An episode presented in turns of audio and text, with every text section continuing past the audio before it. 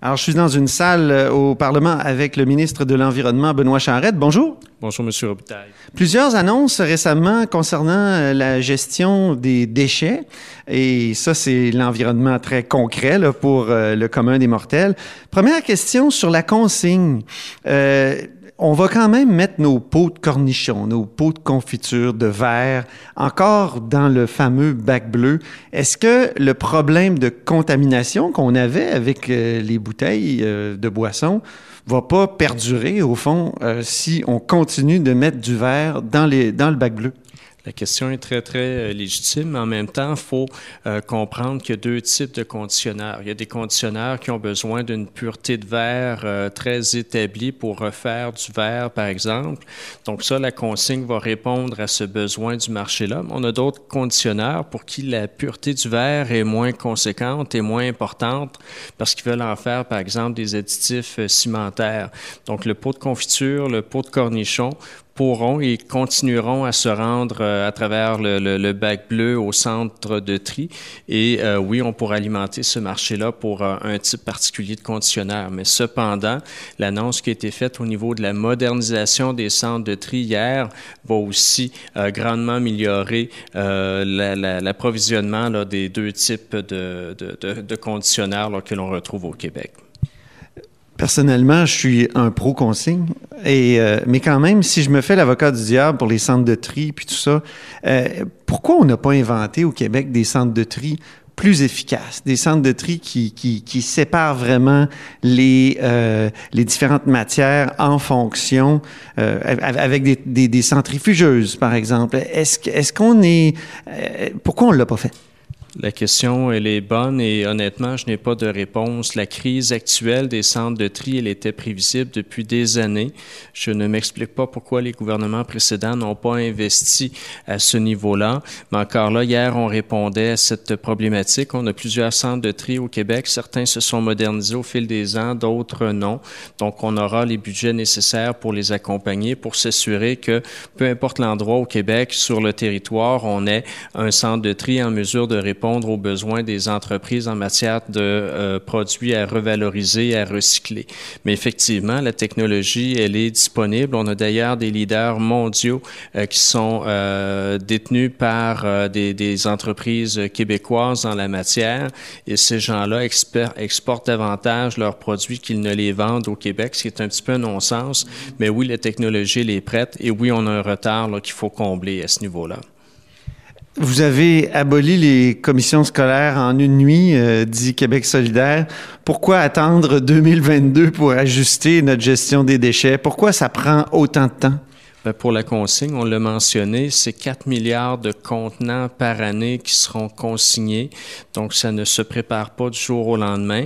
De surcroît, il y a des lois à modifier, il y a une réglementation à adapter, il y a une organisation, euh, une REP, une, responsabilité élargie des producteurs à mettre en place.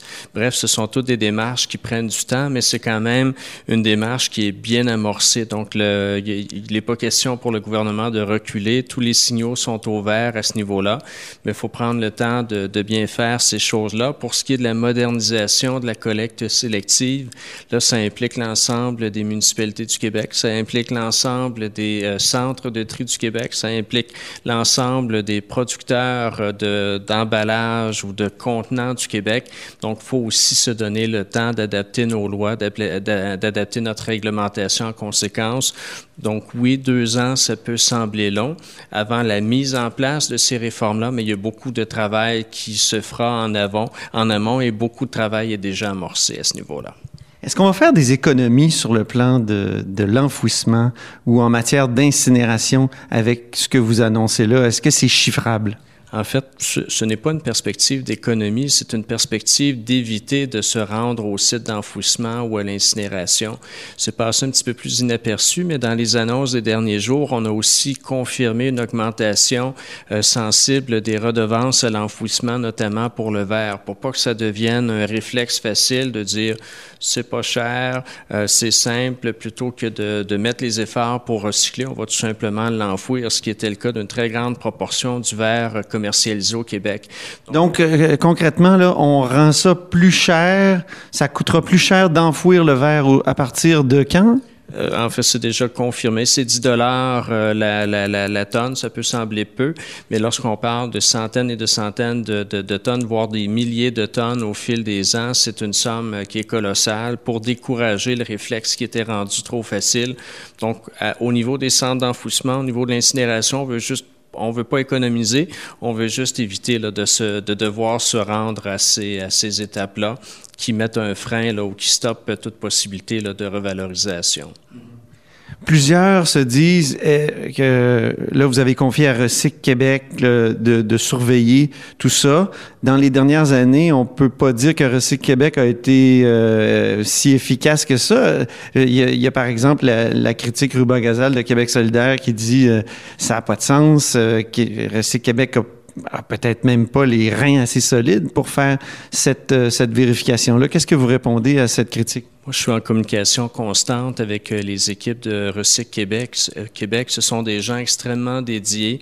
Beaucoup des politiques que l'on met de l'avant étaient en réflexion depuis un certain nombre d'années dans certains cas. Mais ce qu'on me dit, je les crois, chiffre à l'appui, c'est qu'ils n'avaient aucun moyen à leur disposition pour les mettre en place. Donc oui, euh, ils réfléchissaient à des réformes. Oui, ils réfléchissaient à de nouvelles façons de faire, mais avec aucun appui politique des gouvernements précédents, avec aucun budget pour, euh, pour les réaliser. Donc, malheureusement, on ne les a pas suffisamment mis à profit. Un des beaux exemples, la, consigne, naturellement, on en parle depuis des années, mais aussi la gestion de la matière euh, organique. Les gouvernements précédents, début des, euh, années 2010, avaient pris l'engagement qu'elle ait pu avoir d'enfouissement de matière organique pour 2020. Cependant, quand moi je suis rentré en fonction en 2019, il y avait strictement, strictement rien de fait à ce niveau-là. Pourtant, Recyc Québec, Québec pardon, était prête, mais ni les moyens, ni la possibilité de mettre de l'avant cet engagement. Vous parlez du compost, là? Entre autres, compost, mais je veux dire, la, la, gestion de la matière organique, ça peut prendre plusieurs formes. Ça peut être la biométhanisation, ça peut être valorisé de différentes façons, mais on devait au Québec interdire à partir de 2020 ce type d'enfouissement-là. Or, les villes n'était pas accompagné. Moi, je me faisais demander régulièrement là, euh, en 2019, oui, mais qu'est-ce qui arrive au 31 décembre 2019? On n'est plus supposé avoir le droit. Donc, c'était tombé dans, dans, le néant, non pas faute de volonté de la part de Recyc Québec, mais ils n'avaient pas les moyens pour mettre de l'avant des opérations de cette nature-là. Est-ce que Recyc Québec ne devrait pas être un peu plus indépendante? Si, si, euh, si elle a besoin absolument de, de l'appui politique? Est-ce que c'est pas la preuve d'un manque dans la conception même de, de cet organisme? En fait, le défi, c'est toujours les crédits euh, budgétaires, même si c'était une agence qui était totalement indépendante, parce qu'elle est relativement indépendante. Si on ne lui confère pas les crédits budgétaires nécessaires, elle ne pourra pas réaliser sa, mission. Nous, dans le dernier budget, et c'était du jamais vu, c'est 100 millions de dollars de plus euh, qui ont été euh, budgétés. On les a pas pris ailleurs. Là, on n'a pas déshabillé Paul pour habiller Jean, mais ce sont 100 millions de dollars de plus qu'on a mis au crédit adopté au crédit pour donner à Recyc Québec la, possibilité euh, de remplir adéquatement sa mission. Maintenant, ce 100 millions de dollars-là, à travers les annonces euh, des derniers jours, on, on démontre quelle sera leur, euh, leur utilité en quelque sorte. Et votre plan de lutte au gaz à effet de serre, c'est pour quand? C'est pour bientôt, ce printemps. C'est l'engagement qu'on a pris. On y travaille plusieurs heures à chaque jour. Et c'est pas uniquement le ministère de l'Environnement, ce sont l'ensemble des ministères qui sont impliqués dans, la démarche. Ça va bien. Euh, on sait que les attentes sont très, très élevées.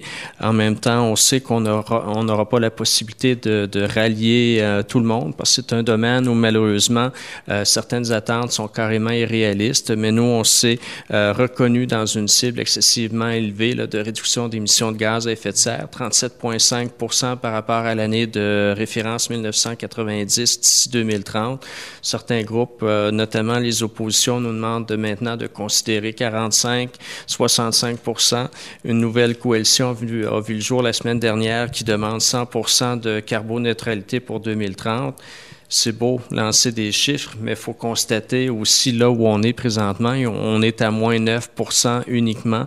Donc, penser qu'on peut euh, passer de moins 9 à moins 45 ou à moins 65 ou à moins 100 en l'espace de 10 ans, c'est absolument euh, inconcevable et irréaliste. Euh, déjà, la cible qu'on s'est fixée est extrêmement ambitieuse. Merci beaucoup, Benoît Charrette. Un réel plaisir.